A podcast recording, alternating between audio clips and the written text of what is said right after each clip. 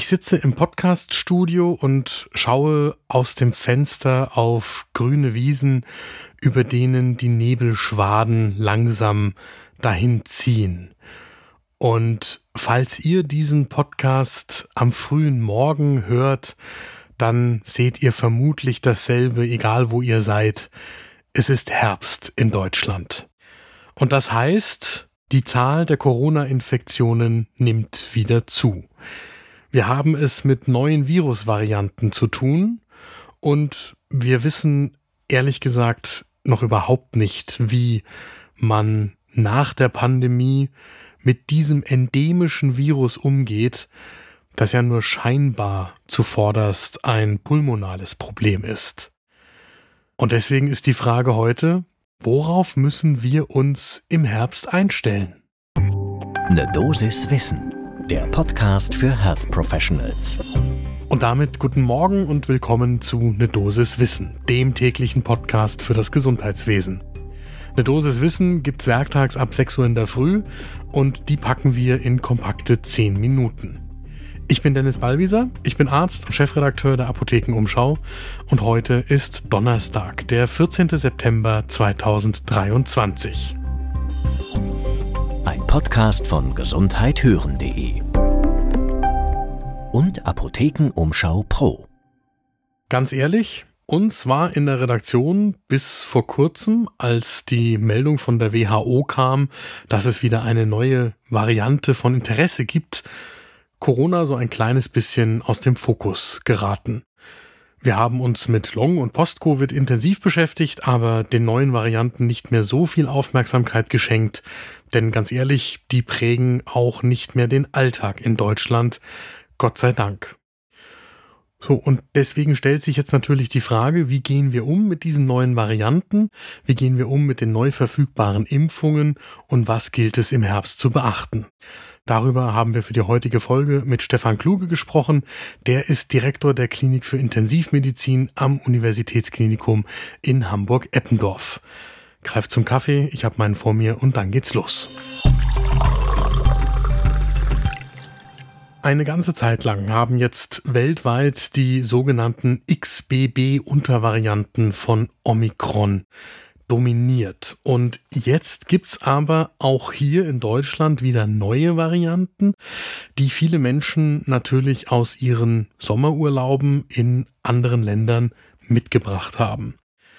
Und das heißt für uns hier, dass mit der ganz normal beginnenden Erkältungssaison dieses Jahr aller Wahrscheinlichkeit nach auch die Zahl der Corona-Infektionen wieder deutlich ansteigen wird. Und deswegen wird in der Öffentlichkeit schon an der einen oder anderen Stelle verhältnismäßig besorgt diskutiert, was denn da im Herbst auf uns zukommt. Manches von dem ist auch ein bisschen arg alarmistisch. Das wollen wir einordnen. Die Fakten, die wir kennen, sehen so aus. Die Fallzahlen steigen tatsächlich laut dem Robert Koch Institut seit einigen Wochen an. Das RKI hat im letzten Wochenbericht von rund 5000 gemeldeten Covid-19-Fällen in der Woche bis zum 3. September 2023 berichtet. Die 7-Tage-Inzidenz, die liegt bei 8 Fällen pro 100.000 Einwohnern. Und wegen dieser aktuell noch sehr niedrigen Inzidenz wird im Moment noch kein Trend zur Vorwoche ausgewiesen. Jetzt muss man aber in der Summe sagen, die Datenlage, auf der das alles basiert, die ist verdammt dünn, weil das wisst ihr alle, im Moment werden überhaupt nur noch selten Corona-Tests durchgeführt und die Zahl der tatsächlichen Ansteckungen, die liegt vermutlich um einiges höher als die tatsächlich erhobenen Zahlen.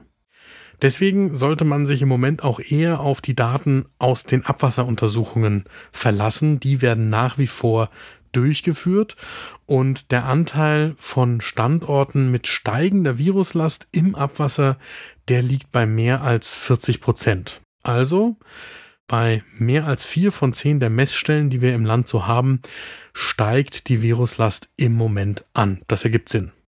Stefan Kluge vom Universitätsklinikum Hamburg-Eppendorf sagt dazu, dass die Kliniker im Moment eine kleinere Welle von Atemwegsinfektionen schon beobachten können, früh im Herbst. Und dazu gehört natürlich auch Covid-19.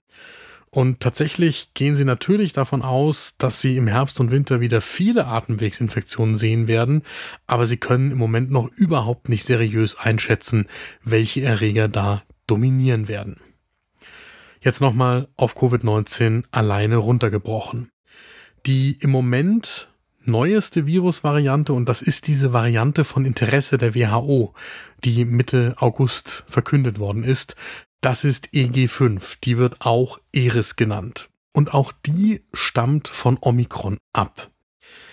Weltweit hat der Anteil von diesen EG5-Infektionen kontinuierlich zugenommen und sie ist dabei, in vielen Ländern jetzt die dominante Variante zu werden.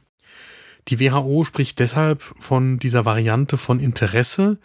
Die hat zwar eine erhöhte Prävalenz und auch einen Wachstumsvorteil und sie hat auch eine gewisse Fähigkeit, dem Immunsystem zu entkommen. Aber, und das ist entscheidend, es gibt im Moment keine Hinweise auf Veränderungen bei der Krankheitsschwere. Das wäre ja das, was uns zuvorderst interessieren würde.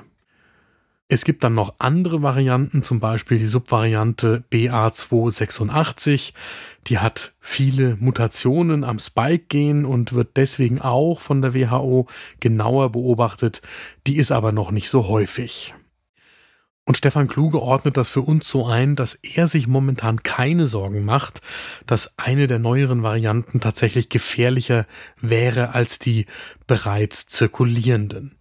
Allerdings sind die Wissenschaftlerinnen und Wissenschaftler weltweit natürlich wachsam und analysieren die Subvarianten immer weiter. In den deutschen Krankenhäusern ist es im Moment verhältnismäßig ruhig. Es sind etwas mehr als 200 Patientinnen mit einer Corona-Infektion in intensivmedizinischer Therapie wobei Sorgen vor allem der Personalmangel im Gesundheitswesen bereitet. Das gilt nicht nur für die Corona-Therapie, sondern es gilt natürlich für jede Welle von Atemwegsinfektionen, die auch jetzt im Winter wieder bevorsteht, weil die Ressourcen einfach vor allem beim Personal wahnsinnig knapp und überstrapaziert sind. Das muss ich euch gegenüber nicht besonders betonen. Was auch wichtig ist für den nächsten Winter, die ExpertInnen gehen nach wie vor davon aus, dass wegen der vielen Menschen, die in Deutschland dreifach geimpft sind, sieben von zehn Erwachsenen, und aufgrund der Vielzahl von durchgemachten Infektionen wir eine nach wie vor hohe Immunität in der Bevölkerung haben.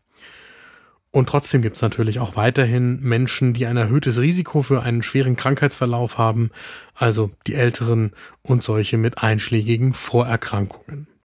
Wichtig für alle, die ein Risiko haben oder für alle, die Patientinnen und Patienten betreuen, die Risiken haben, ist, dass ihr jetzt den von BioNTech und Pfizer auf die Omikron-Variante XBB 1.5 angepassten Covid-19-Impfstoff in den Praxen bestellen könnt. Erstmals ausgeliefert werden die dann ab dem 18. September. So, mein Fazit ist, wir wissen natürlich in Wahrheit immer noch nicht, wie wir jetzt Jahr für Jahr mit den neuen Covid-Wellen umgehen sollen. Und wir wissen auch noch nicht so richtig, ob wir weiter in Herbst und Winter die Testkapazitäten hochfahren sollen, wem wir raten sollen, sich wie zu verhalten. Das wird nochmal ein Winter des Trial and Errors. Aber das sind die Informationen, die bisher wichtig sind für euch und die bekannt sind. Und wir bleiben natürlich an dem Thema weiter dran. Das war eine Dosis Wissen für heute. Die nächste Folge gibt es morgen ab 6 Uhr in der Früh, überall da, wo ihr Podcasts hört. Und falls euch diese Folge gefallen hat, dann lasst uns doch eine gute Bewertung da. Das sorgt vor allem dafür, dass andere diesen Podcast häufiger zum Hören angeboten bekommen und uns auch kennenlernen können. Ein Podcast von gesundheithören.de und Apothekenumschau Pro.